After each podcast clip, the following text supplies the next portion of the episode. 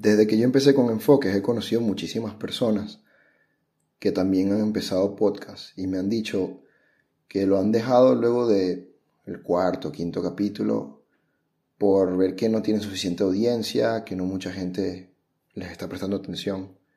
Incluso cuando se divierten haciéndolo, simplemente han parado al principio. Y yo me he mantenido, y incluso aunque no tuviera mucha audiencia, siempre me he mantenido sacando capítulos. Pero, ¿qué perspectiva tomo yo diferente para seguir haciendo esto y seguir adelante? Incluso si la motivación específicamente no es la meta de obtener mucha gente. Aquí Norman para hablarles de enfoques.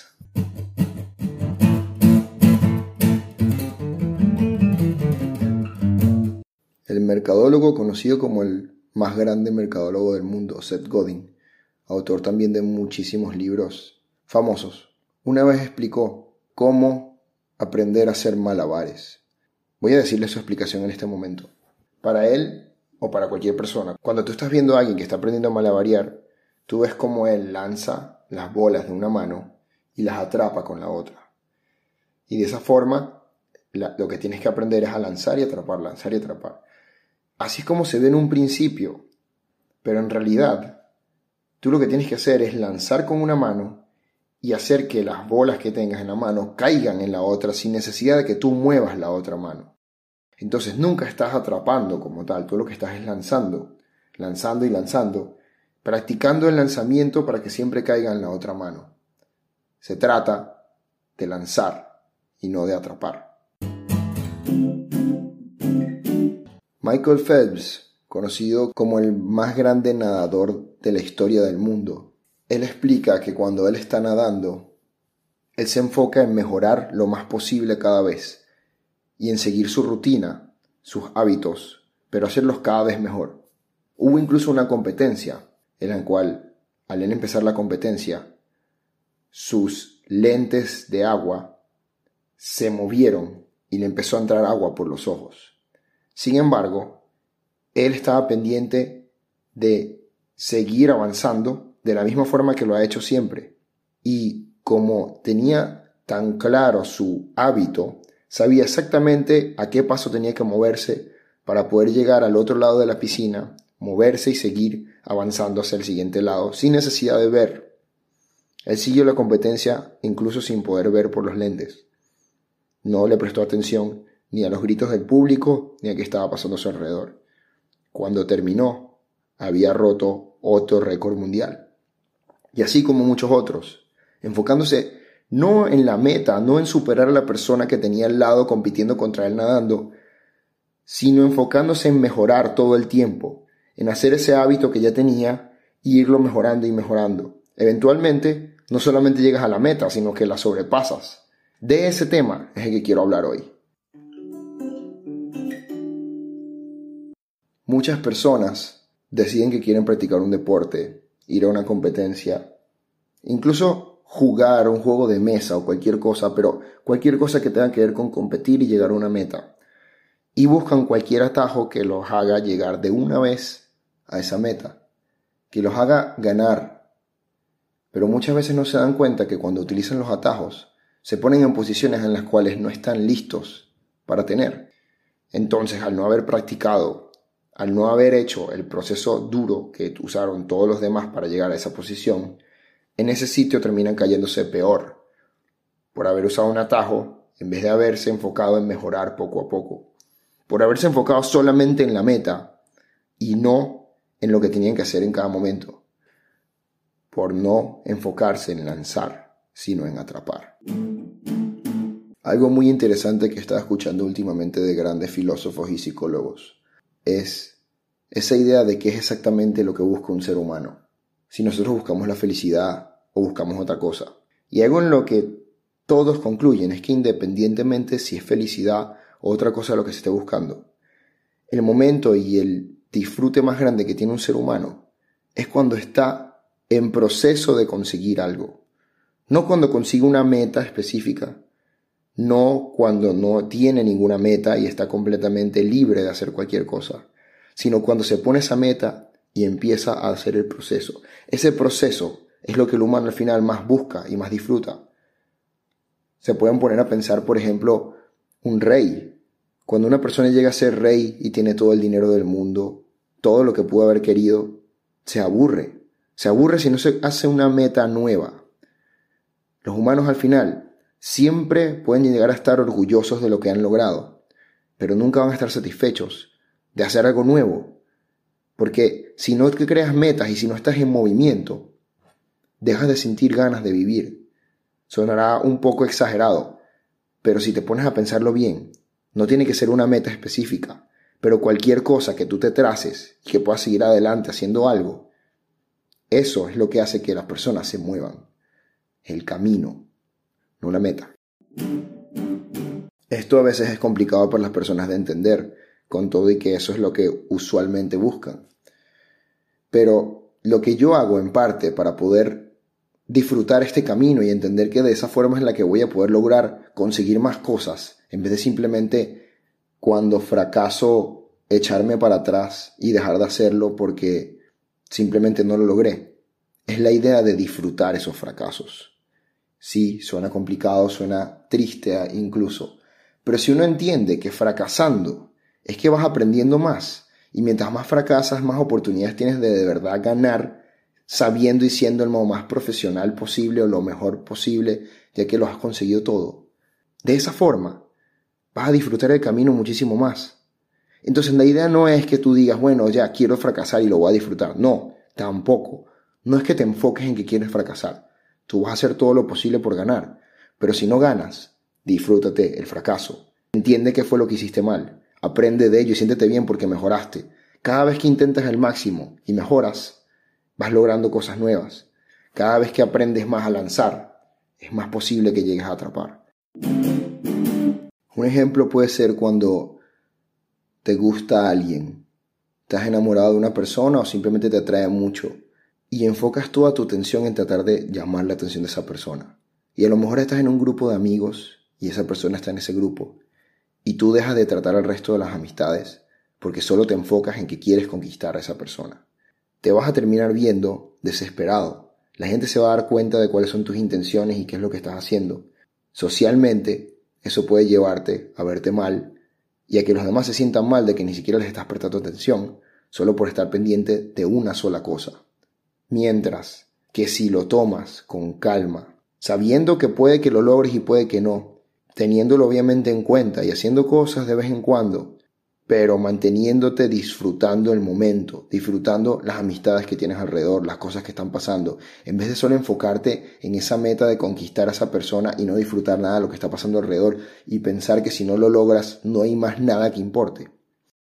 Si logras cambiar esa forma de pensar y tomarlo con calma, disfrutarlo y saber que incluso si te rechazan, eso solo te enseña a mejorar en las cosas y saber qué es lo que hiciste mal o qué es lo que tienes que mejorar para poder conquistar luego a otra persona. Seas hombre, seas mujer, seas quien sea, enamorado de quien sea. Eso te puede ayudar muchísimo a lograrlo luego. Una forma de decirlo que yo utilizo mucho hoy en día es simplemente decir que no he fracasado lo suficiente como para poder ganar aún. Muchos conocemos a esas personas que tienen muchísima suerte, a ese empresario que sabemos que logró hacerse millonario o a ese amigo que de, un día para otro montó un montón de negocios y logró hacerlo todo. Y pensamos que tiene mucha suerte porque cuando cuentan sus historias de cómo lo lograron, tú dices, wow, ¿cómo llegó hasta ese punto? ¿Cómo consiguió eso? Si es sortario, si tiene suerte. Pero, ¿qué tienen de diferente que haga que tengan esa suerte? Pues la mayoría simplemente fracasan vuelven a fracasar y vuelven a fracasar hasta que lo logran. Ellos no se dan por vencidos en el momento que fracasan la primera vez. Se dan cuenta que simplemente no han fracasado lo suficiente como para poder ganar aún. Y si lo vemos de esa forma, acumulamos esos fracasos uno por uno con una sonrisa, sabiendo que estamos mejorando cada vez que lo hacemos. Y eventualmente las cosas se nos van dando.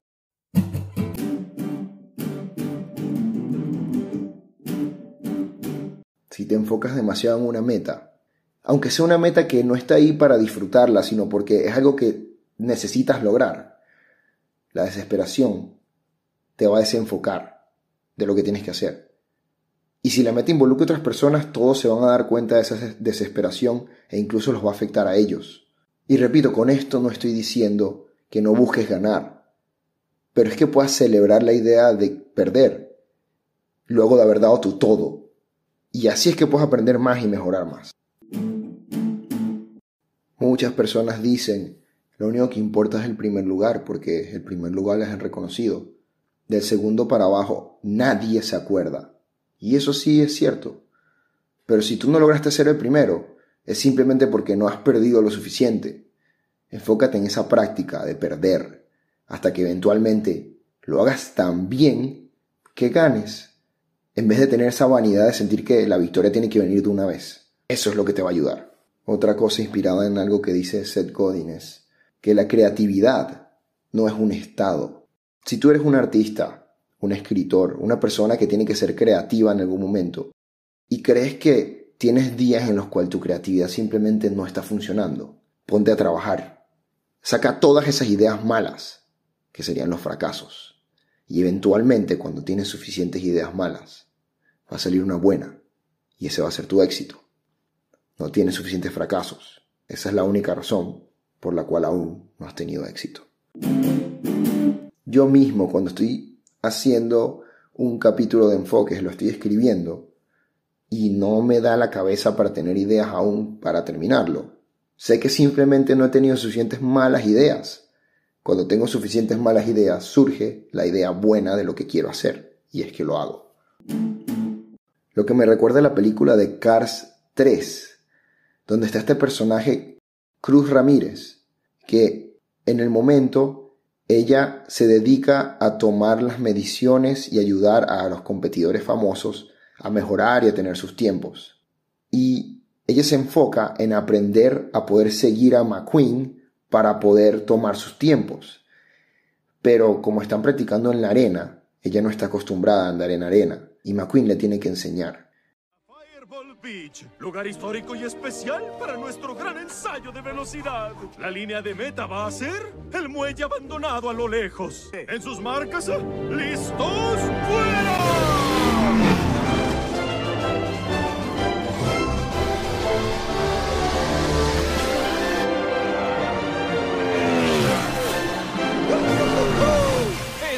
Correr!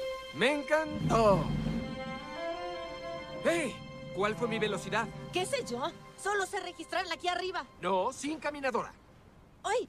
Hamilton, ley reporta la velocidad del señor McQueen. Registrando. Trataré de seguirte de cerca. Tu traje le enviará la información a Hamilton. Bien, como sea. Hay que hacerlo.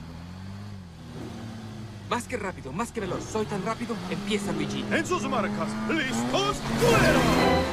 74 kilómetros por hora. 101 kilómetros fuera de alcance. Fuera de alcance. Fuera de alcance.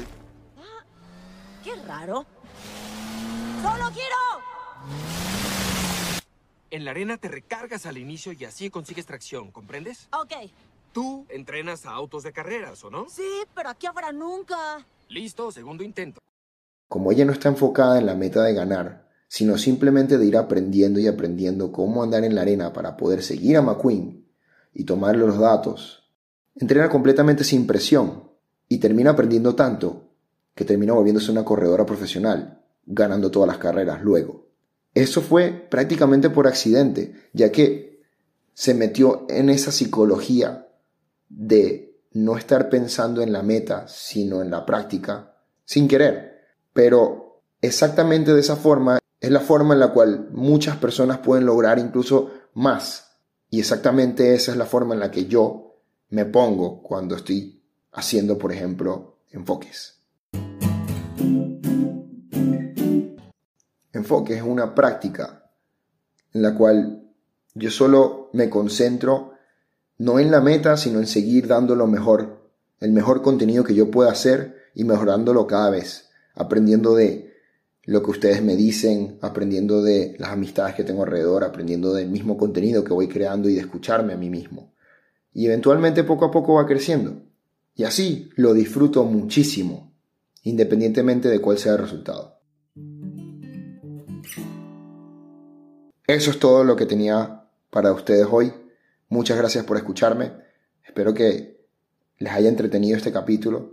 Si saben de alguien que pudiera utilizar esta información que estoy dando en este momento, por favor, compartan el capítulo con ellos. Si esta persona prefiere leerlo y sabe inglés, también puede entrar en enfoquesconnorman.com, irse a la parte del blog y ahí están publicados todos los capítulos en inglés, donde también los puede leer.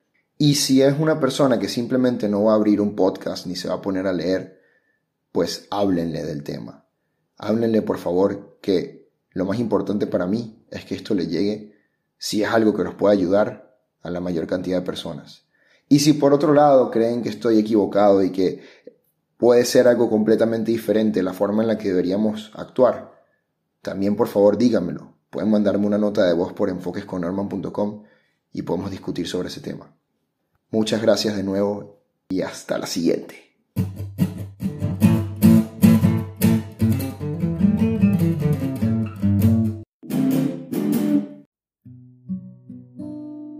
Una situación puede pasar de ser muy mala a muy buena solo con un cambio de perspectiva. El enfoque que le damos a cada momento de nuestra vida determina el camino que vamos a seguir y qué tan felices podamos ser. Me llamo Norman. Dependiendo de con quién hables te dirá que soy muchas cosas diferentes. Es cierto que soy multifacético, pero sobre todo soy humano. Un humano que le gusta reflexionar sobre el enfoque que le damos a la vida. En este podcast hablo sobre mis experiencias y qué enfoque le he dado a cada situación para llevarlo lo mejor posible, tanto para mí como para los demás involucrados. Te invito a que escuches lo que tengo que decir en manera de reflexión. ¿Quién sabe? A lo mejor te encuentras con un buen tema para discutir o para ser parte de tu vida. Sin importar el caso. Gracias por tomar el tiempo de escuchar. Enfoques.